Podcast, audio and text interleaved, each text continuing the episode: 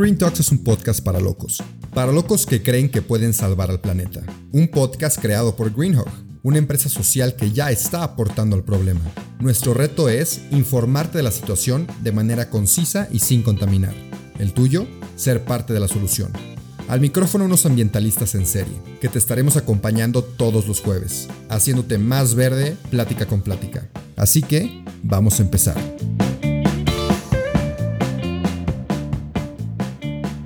Bienvenidos a otro episodio del podcast de Green Talks. El día de hoy estoy con Pedro J. Fernández, un escritor que actualmente estamos colaborando con él y con Penguin Random House.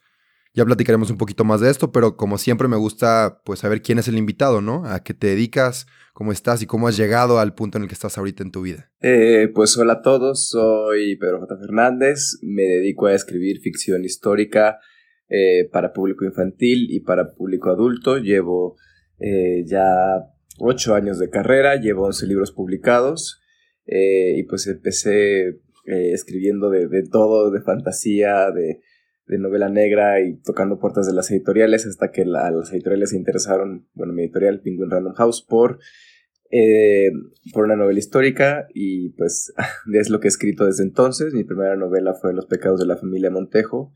luego ya me metí mucho más de lleno a la parte de eh, ficción histórica pura, entonces escribí Pío Díaz, que es una novela sobre eh, la vida de Porfirio Díaz, y eh, pues rascando ahí esas historias encontré historias sobre mexicanas importantes en la historia, y cuando se lo presenté a la editorial me sugirieron que pues lo escribiera por un público infantil, y así fue mi primer libro infantil, y ahora tengo este, dos públicos, entonces estoy muy contento con, con todo esto, me dedico por completo eh, a mi carrera literaria. Eso significa que pues escribo todo el día en mi casa y tengo el tiempo de ir a ferias y hacer presentaciones y enfocarme en buscar más historias que, que contar y pues básicamente ese soy yo.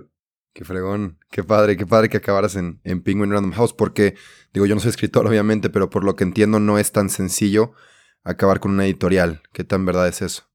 Yo digo que no es tan difícil como la gente cree. Lo que pasa es que tienen miedo de llegar a una editorial y presentar su manuscrito. La verdad es que eh, cuando yo estuve eh, presente, bueno, imprimía mis manuscritos, iba a tocar las puertas de las editoriales. O sea, literalmente iba a la editorial y decía, miren, escribí este libro.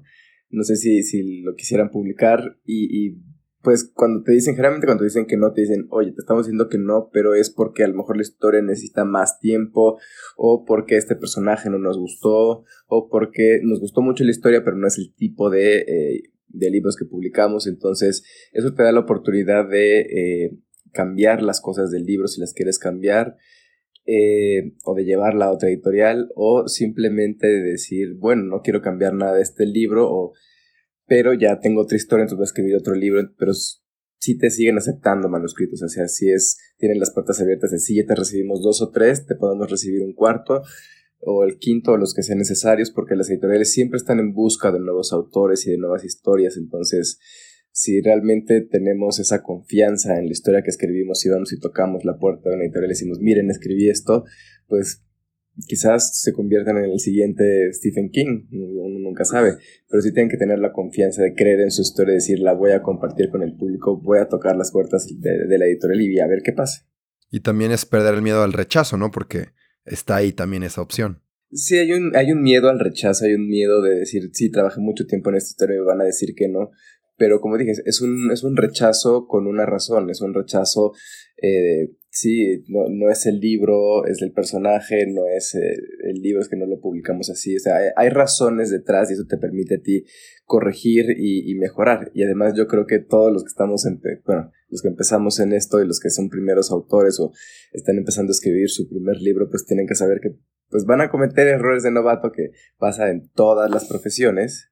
Entonces, eh, pues es, normal. Uno va aprendiendo en este camino y uno aprende con, con el rechazo, uno aprende cuando te dicen te equivocaste aquí, hay que corregir acá. Oye, ¿y tú por qué decidiste ser escritor? ¿Siempre quisiste ser escritor desde niño o fue cambiando? Yo creo que en un plano inconsciente sí, porque me gustaba mucho escribir. Eh, me acuerdo que le robaba a, a, una impresora, la impresora de la familia, le robaba las hojas eh, de la impresora, las las doblaba a la mitad, las engrapaba y ahí escribía cuentos. Entonces, eh, yo creo que aunque no conscientemente pensara voy a ser escritor, sí me gustaba escribir y lo traía ahí y nunca dejé de escribir. Entonces, eh, pues al final pues, es algo que uno trae.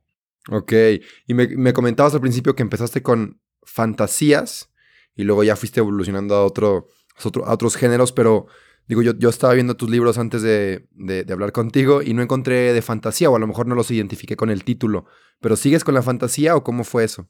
Porque a mí me encanta, por eso pregunto. Esos libros no se publicaron, lo que pasa es que yo traía una onda eh, Anne Rice porque es una de mis escritoras favoritas, entonces escribí sobre vampiros, eh, vampiros modernos en la Ciudad de México. Y ahí tengo tres libros que eh, en el cajón que nunca se publicaron. Este, que ahora los leo y digo, sí, ya sé por qué nunca se publicaron, pero creo que las historias tienen valor y los personajes también. Entonces me gustaría eventualmente eh, volverlos a escribir y yo creo que funcionarían. Pero es porque ya tengo ese camino recorrido, ya sé qué es lo que no funcionó. Ok, estaría interesante. A mí me, me llamó la atención eso de vampiros en la Ciudad de México. Qué fregón, ojalá sí. Oye, a ver, ya yéndonos un poquito más a, pues, al tema de mexicanas haciendo historia. O sea, eso fue sugerencia más de la editorial que fuera para niños, ¿correcto? Eh, bueno, por un lado fue la editorial y por el otro lado fue eh, Faorosco, eh, que es una booktuber conocí en un evento de, de la editorial. La cosa es que cuando yo estaba haciendo mis novelas de Porfirio Díaz, de Agustín de Iturbide, de eh, de Zapata, estaba encontrando todas estas historias de, de, mexicanas importantes en la historia y las metí en el libro y entonces mi editora me decía, están muy bien estas historias, pero pues no son el foco del libro. El foco del libro es Porfirio Díaz, Agustín Iturbide, Emiliano Zapata. Entonces, eh, pues las tenía que quitar o las tenía que reducir su rol, pero yo tenía todas estas historias que iba encontrando y decía, es que estas historias tienen valor. Y entonces luego llegaba la editorial y les decía, con el editor en jefe, decía, tengo esta historia, ¿me dejas escribirla? Porque yo siempre, no es que ellos no me dejen escribir algo, pero yo confío en el juicio de mis editores porque me dicen, ¿sabes qué? Va a salir un libro así o acaba de salir un libro así, salió un libro así y no vendió. Entonces, ellos tienen mucho, una visión del mercado mucho más amplia.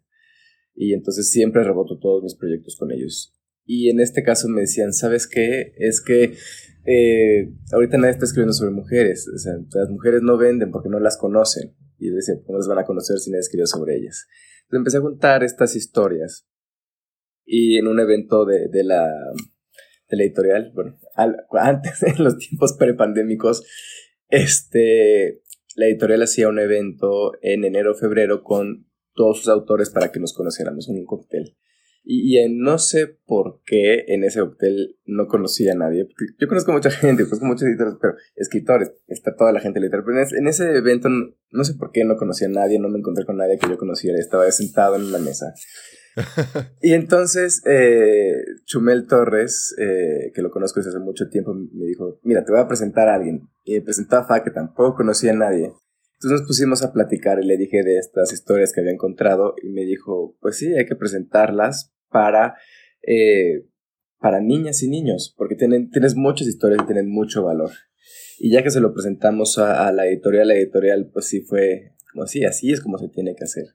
Entonces, eh, pues me metí ya de lleno a, escribir este, este, libro, pero sí fue muy complicado porque yo venía de escribir para adultos, venía de poder escribir de todo, poder escribir de sexo, poder escribir de guerras, o sea, en, la parte de, de, Porfirio, de Iturbide y Zapata poder escribir absolutamente todo y los niños no son así, Entonces eh, tuve que cambiar el tono, la forma de escribir, la extensión, o sea, fue eh, realmente un ejercicio eh, muy, muy interesante, pero que me costó mucho y la editora del primer libro, que es Dania Mejía, eh, me tuvo muchísima paciencia porque yo le mandaba los textos y me decía, están muy largos, no es el tono, no es el lenguaje, estas palabras no las va a entender un niño, entonces sí me costó mucho, pero bueno, finalmente este, salió el libro, yo hice los textos, eh, Dania los editó y Faurosco hizo el prólogo y coordinó las, las ilustraciones, entonces sí fue trabajo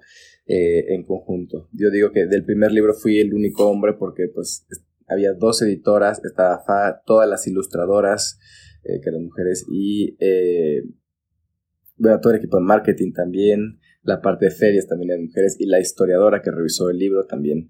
Entonces fui el único hombre y, fue interesantísimo recibir comentarios de, todas, de cómo podía yo, este, pues, cambiar, ajustar los textos y sí fue un crecimiento eh, personal muy, muy padre. Se me hace muy interesante, se me hace muy interesante y pues eres, eres un hombre, como dices, el autor escribiendo de historias de, de mujeres, pero, pero qué padre, qué padre que, que, se dio así. Y también te quería preguntar otra cosa, mencionaste que Fa era una booktuber, perdón, se me quedó como la duda porque no, no supe qué era eso. Sí, una booktuber son estos, es un grupo de youtubers que se dedican a hablar de libros, ya sea eh, a reseñarlos o a hablar de un género. A veces son eh, estudiantes de literatura o egresados de la carrera de literatura, bueno, filosofía y letras, y que pues a veces hablan de, o sea, pueden hacer videos para educar sobre literatura o sobre ciertos libros, sobre ciertas series, sobre eh, algún autor y en eso enfocan su canal y la verdad es que les va, les bastante bien. Sí es muy de nicho, pero eh, ha estado creciendo. Claro, no, y al, final de cuentas en, el, en la creación de contenido, el que tengas un nicho está excelente para un, un público muy fiel. Y a ver, pasando a otra sección de, del episodio, en cuanto a la elaboración de, bueno, de todo tu proceso, la elaboración de este último libro que hiciste, bueno, no sé si es el último, pero el de Mexicanas hicieron historia, ¿cuáles han sido algunos aprendizajes que has tenido en el camino que te gustaría compartir con alguien que esté en este mismo proceso que tú? Eh, pues yo creo que hay que, seguir el, pues estas ideas creativas que tengas, ¿no? No hay que censurar. Por ejemplo, cuando yo tenía esta idea de, escribir sobre mexicanas importantes en la historia que me decían, no, ahorita no, o no es el momento, o no es el público, no va a funcionar. Eh, hay, hay, autores que, que, dicen, bueno, pues literal me está diciendo que no, o tú te quedas con esas ideas de no, si me están diciendo que no es por esto y entonces por esto voy a matar este sueño. Pero eh, yo estaba muy convencido de que eh, estas historias tenían un valor, y que esas historias tenían que salir y que si nadie hablaba de estas mexicanas, nadie más lo iba a hacer, porque a veces me dicen, es que, ¿por qué no dejaste que una mujer lo contara? Y yo, el proyecto lo puede tomar cualquiera, cualquiera puede llegar con esto a, cualquier editorial y estoy seguro que cualquier otra editorial va a ser muy feliz de que alguien escriba sobre esto porque mis libros funcionaron bien en el mercado. Entonces, si nadie más lo está escribiendo es porque quizás no hay algún, alguna escritora que, de momento le interese retomarlo o que no se haya publicado aún.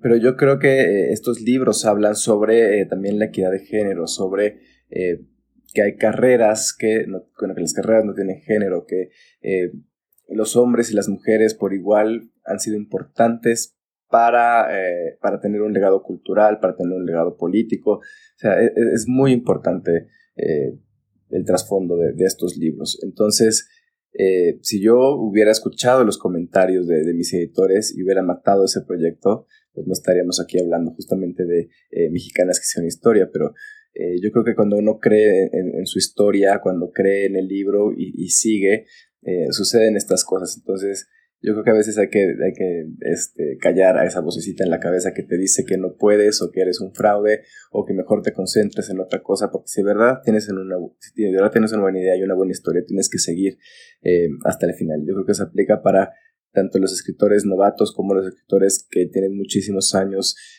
escribiendo y que ya tienen premios, están reconocidos siempre creer eh, en tu historia y seguir adelante, porque si tú crees en ella y a ti te gusta como primer lector, pues eh, tiene que resonar con los demás.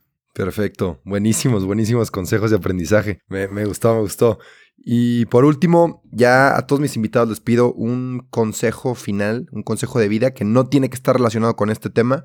Puede ser cualquier cosa que algún día te hayan dicho y te haya servido. Ah, algún consejo que me hayan dicho. Híjoles, ahorita eh, no me acuerdo de, alguno en específico, eh, pero sí creo que esta frase de tú eres tu primer lector, se la escuché a algún escritor al principio, eh, porque a veces estamos pensando mucho en los demás, ¿no? En, hijo, les voy a escribir este libro, me va a leer mi mamá, me, van a, me va a leer gente que conozco y seguramente mis lectores están pensando esto o están esperando lo otro, pero es muy curioso porque a veces no es lo que ellos esperan, es lo que tú crees que ellos esperan. Entonces, si tú te concentras en ti, en lo que tú quieres, si a ti te emociona el libro, si, si a ti como primer lector eh, te funciona, entonces pues vas por buen camino, porque si no estás escribiendo bajo expectativas que probablemente no sean reales y eh, no vas a disfrutar la escritura, yo creo que el proceso creativo es, es maravilloso y eh, vas a escribir algo que no tiene ni pies ni cabeza, que no te va a gustar a ti, no le va a gustar a la persona que tú querías que le iba a gustar y pues es terrible. Entonces yo creo que si uno se enfoca en, en uno mismo, eh, en desarrollar esa parte creativa, en que te emociona a ti y que haya una conexión emocional contigo, pues lo va a hacer con los demás y creo que es algo que me dijeron al principio y me ha servido, me ha servido bastante para llegar hasta aquí. Eso fue todo por hoy, pero no te apures, estaremos de vuelta el próximo jueves en todas las plataformas. Si te gustó, te informó o te caímos bien, comparte este episodio. El planeta y quien lo escuche te lo van a agradecer. Nos vemos la próxima semana.